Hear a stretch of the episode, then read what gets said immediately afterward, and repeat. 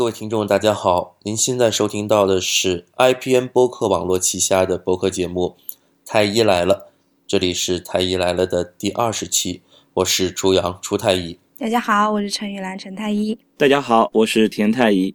那么欢迎大家用手机播客客户端来收听我们的节目。我们的官方网址是“太医来了”的全拼，太医来了点 com，太医来了点 com。嗯，那今天呢，我们还特别请来一位嘉宾，也是北京协和医院的陈刚医生。大家好，呃，我稍微给大家介绍一下哈，为什么我们会请陈刚医生过来呢？就是说，呃。我们几个人呢，都算是一直在做这种医学科普的写作哈。然后呢，我们现我自己本人呢，现在在负责丁香医生的内容的工作。然后，其实我们几位太医还有陈刚医生都在为我们这个丁香医生撰稿。那陈刚医生最近也为我们写了几篇文章，然后陈刚医生的几本书，呃，都卖的不错。然后我们其实就想今天趁这个机会呢，大家一起来聊一聊医学科普的写作啊这样的一个话题。然后我是完全抱着一个来学习的心态来的。啊，不要这么谦虚嘛，陈太医。陈太医的那粉丝是最多的，你不知道吗？啊？对，我在知乎上也看到你们几个的大名，一直觉得就是你们粉丝量极其的大，而且随便说出一句话。尤其是滕太医之前说过那个，呃，应该印象还很深刻的一句话，就是，呃，你最希望世界上如果产生一个生物，那是什么生物呢？好像是你回答了一个吸脂肪的蚊子，是吗？对，那件事情后来搞得很大，那件事情好像后来人民网出来辟谣了，然后说就是就是我讲完之后，然后就有人开始讲说，世界上真的有这样的蚊子，然后又过了一段时间之后，淘宝就开始有卖了。然后又过了一段时间，然后人民网就出来辟谣了。我那时候一直觉得，每天都好像这是最后一餐了，我要吃好一点。你你差点就引导起一阵什么商业旋风是吧？好可怕哦！我好怕有人抄水表。呃，对我突然想到一个事情哈，跟我们的听众讲一下。从这一期开始呢，我们将做一个小小的改变，就说很多听众都说我们的节目时间偏长。呃，有的时候我们经常会超过一个小时，呃，为什么我会这么长时间呢？因为我们有些话题，我觉得半个小时真的讲不完，可能讲不透，或者说我们讲的不过瘾，所以呢，我们确实讲一个话题的时候，可能要讲一个小时。但是大家都觉得长，我们想到了一个解决办法，也就是说，将我们每一期节目呢分成上下两集。那么从这一期开始呢，我们这个节目呢就会分成上下两集。上半部分啊，分成上半部分、下半部分，呃，每每一集大概半个小时左右的时间，啊，大概是这样子。那陈刚医生啊，你看啊，我们现在就是说，我现在已经不在体制内了哈。那么其实你们几个现在都还在体制内，在做医生的临床工作。我们都知道，这医生的临床工作非常的辛苦。那为什么会想到去写书呢？呃，我觉得反正就是应该来说是这样，就临床工作中呢，也遇到很多的患者，就是我们跟他交流的时候，实际上处于一个严重的信息不对称这样一个状态。如果来说，就是患者如果能够有一定程度的医学的基础，呃，不要说医学基础吧，就是可能有些基本的正确的观点的认识，那么来说，接下来的就是包括在治疗跟随诊过程当中的他们的依从性会变得比较的好。因此呢，我是觉得，就是尤其是中国的很多百姓，呃，确实受到了很多的这种那个，呃，就是并不正确的一些科普的观念的一些所谓的科普观念的一些引导，反而产生了一些错误的观点。这样来说，就是相当于这一类的患者呢，比那种原生态的什么都不懂的那种完全是空白的一些患者呢，变得更加的难以去调和。因此，我就萌生了一些念头，就想说。如果有一些医生来正确的进行这种科普的观念的引导，那么对他们来说会是一个比较好，也是对整个医疗的随访过程呢会比较合适的一个方式。嗯嗯嗯，也就是说，你这个初衷是想医患之间有更好的配合，患者对医生的这临床诊疗有一个更好的配合，是吗？对的。哦哦哦，田太医，你也写了本书，你当时写这书的初衷是什么？就是差不多，其实，呃，我我我觉得就是你说是更好的配合，其实说白了就是我以后我我在工作中我我可以更好的进行我自己的工作。其实我虽然科普的对象是大众，实际受益还是医生，因为当大众的这个科学的这种基本的医学素养能够提升的话，其实呃不光是大众可以获益，医生也可以获益，因为你可以讲的一些话。他们更容易接受，就像刚才陈医生讲的，其实一张白纸没关系，就怕它是另外一种颜色的纸，你想把这个再变成其他颜色就更难了。所以说，你不如一开始你就让他们接受一些比较靠谱一点的这些这些知识，呃，就这个事儿总得有人来做。所以我觉得这个这个去做，其实。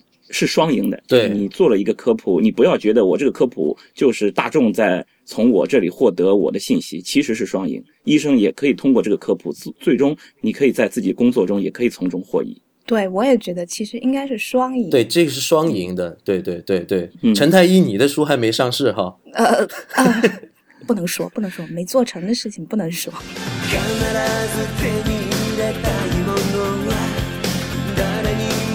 も知られたくない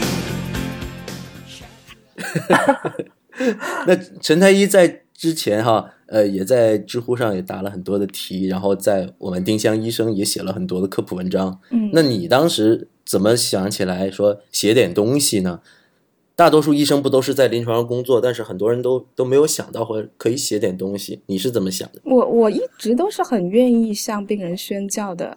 我觉得其实、哦，好为人师是吗？没，我也没有好为人师，我还是知道自己几斤几两的。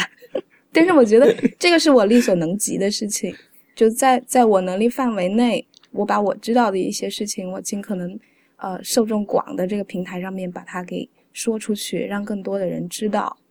这样的话呢，总好过你在诊室里头总是一对一、一对一，然后每每一个来都是这个样子，完全不懂，或者是懂到另外一边去了，然后你每次去宣教的时候都觉得很累，就觉得能不能有一个大一点的平台，我一次性告诉很多人，然后就不用那么辛苦。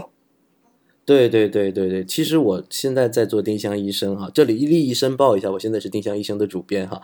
那我们之所以说做丁香医生呢，那我们就是想有这样的一个平台，为大家进行这种做这种做这种宣教，然后我们利用这一个影响力比较大的平台，比如说我们如果说推出一篇文章，我和我的手下的编辑们哈，我们希望能做到一点。就是我们的读者读完这篇文章之后，能让他们的生活改变一点点。我我觉得这个这就是我们想要达到的目的。每一篇文章都能让他们改变一点，也就是说有一个实操性。对对对，然后其实其实这个慢慢的就是形成了一个会会汇成一一股洪流，我是相信这一点的。那不积跬步，无以至千里。对啊，嗯对。就一小步一小步。对啊，对啊，对啊。嗯然后其实你说我们在临床工作中，其实每天都在做科普，对吧？每天都是会向自己的病人做宣教，说给他们解释病情。那么有些问题其实是重复的在回答着的。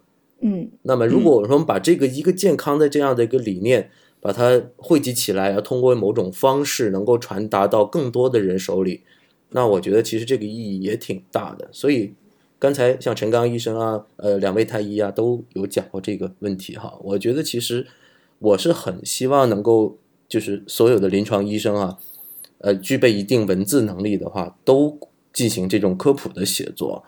其实，如果说我们能够提高全民的这种健康意识的话，我觉得到最后，那么我们这个医患关系这会好很多，真的就会好很对多。其实也不光是这个医患关系，就是我自己的体会，就是我在写这些东西的过程，也是对一些知识呀、一些内容的一个一个梳理，就是使自己讲话更条理性。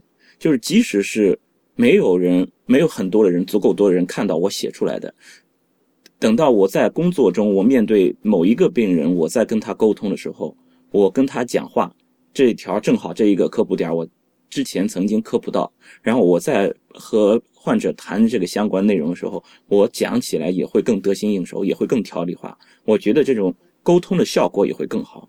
所以说，你写出来不要担心没人看，即使没人看，你起码也练手，嗯，就是你能够梳理一下自己的这个思路。对对对对对，这里要做一下硬广，我才想起来，忘了做广告了。呃，陈陈刚医生，忘了做广告对，陈刚医生，你写了哪几本书？给大家介绍一下先。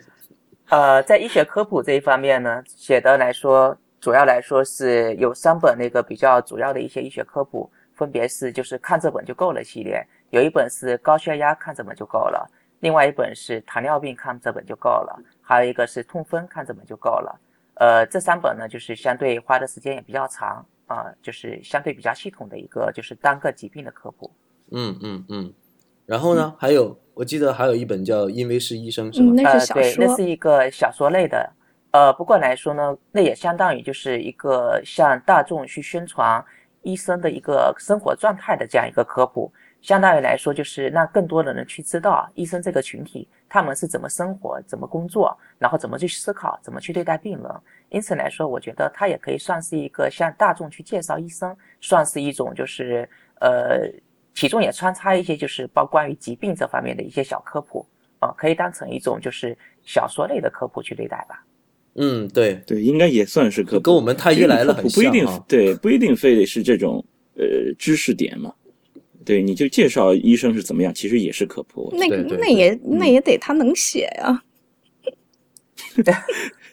我觉得做医生应该都能写，因为你临床工作要求你和病患之间有这样的沟通，是吧？你既然能做这样的沟通，你就应该能够把它落在笔上，落在纸上，是吧？对的，嗯嗯嗯。哎，田太医，你也顺便做个广告吧。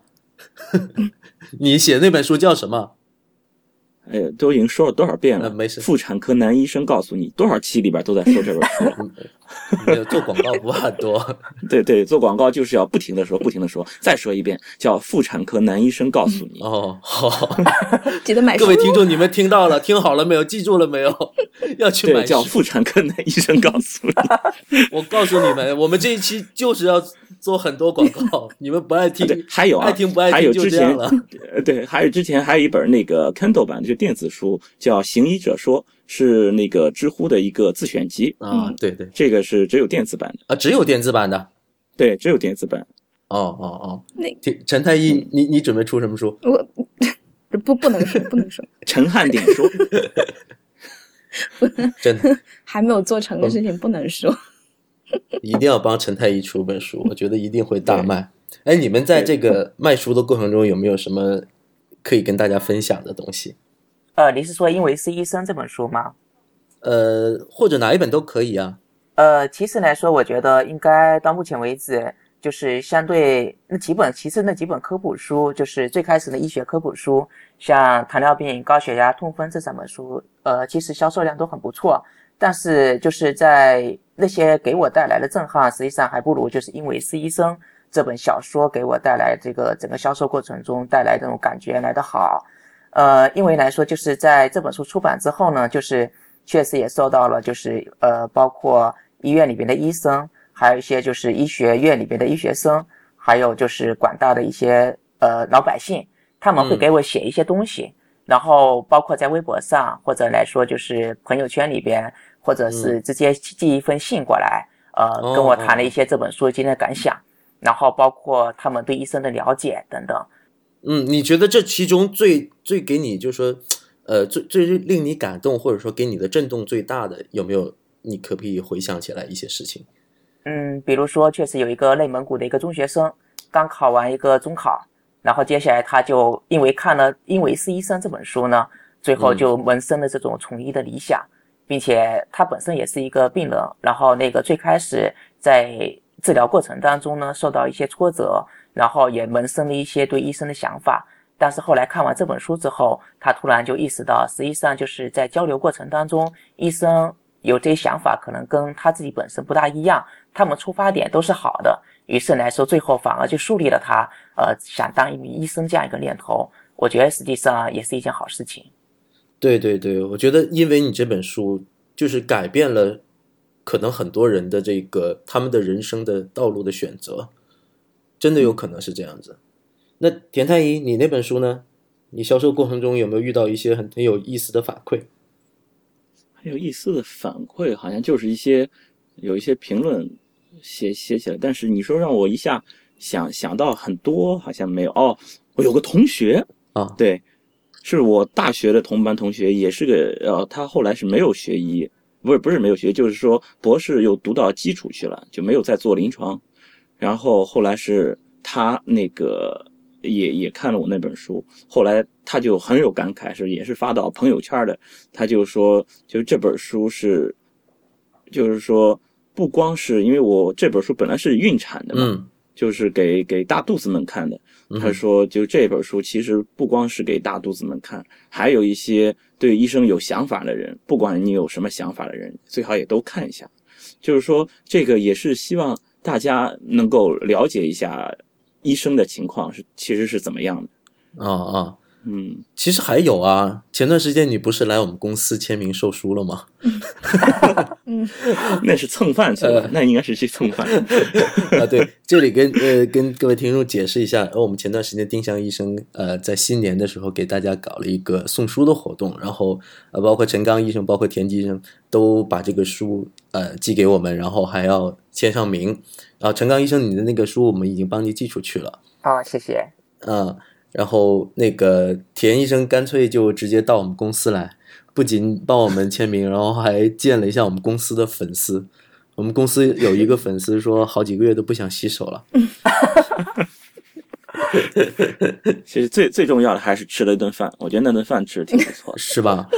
啊，对，上次跟我们整个丁香医生的编辑部的所有成员一起吃了一个饭。呃，陈陈刚医生啊，哎，那个我发觉在协和哈，协和是一个很，在我们这个医生从这个医疗工作者的这个眼中，协和是一个很神圣的地方，或者是很高大上的地方。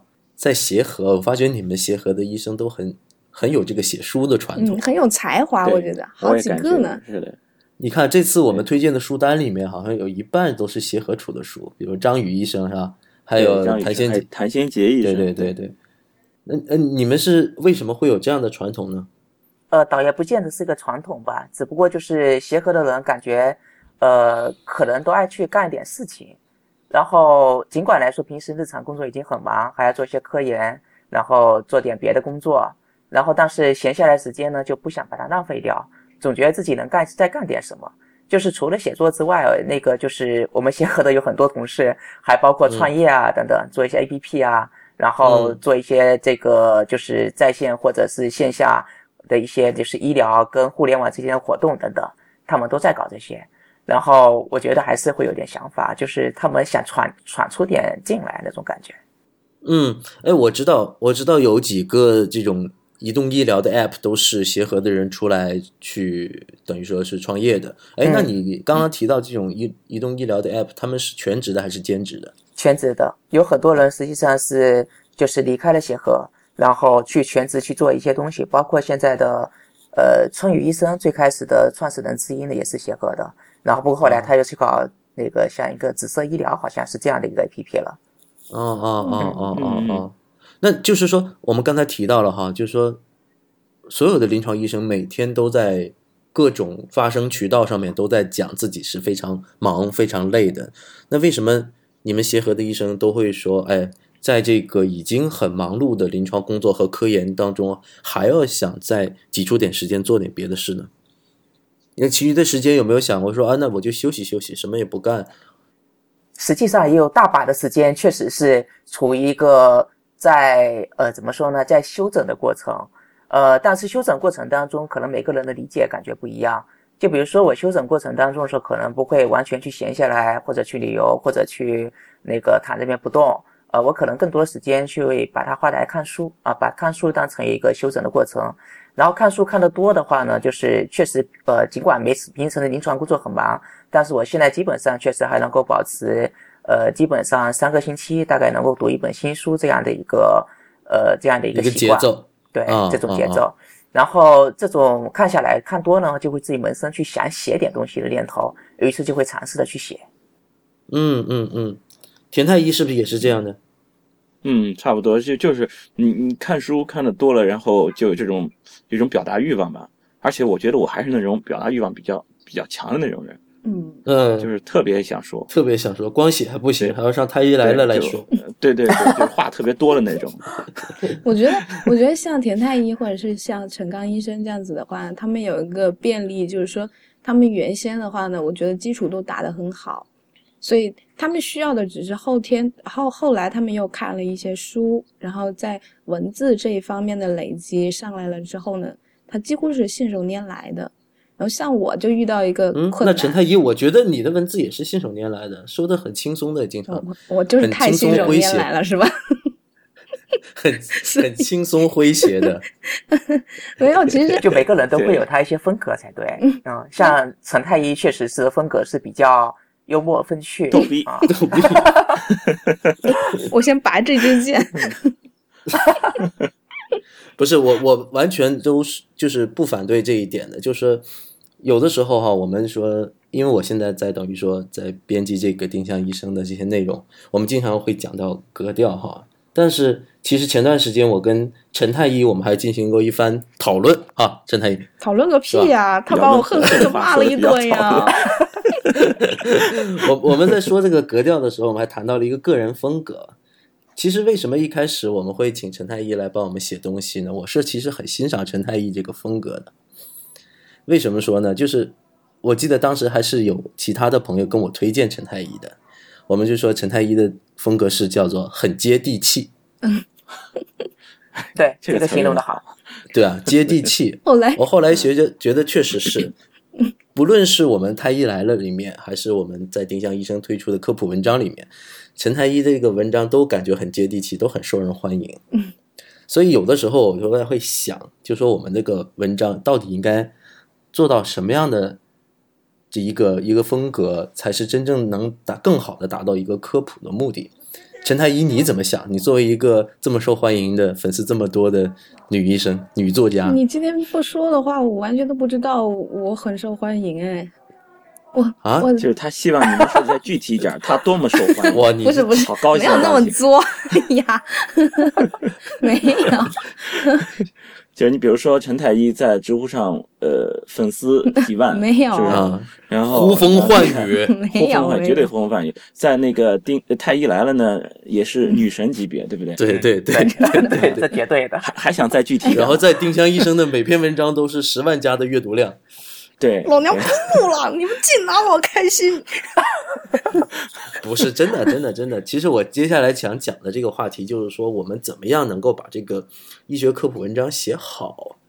好，这个我们要不就下期讲，呃下好好期上上半期我们就做到这里。啊，好的，好的，好的，好的。嗯，那等一会儿我们的下下半集的节目再再来谈这个关于如何把科普文章写好的事情。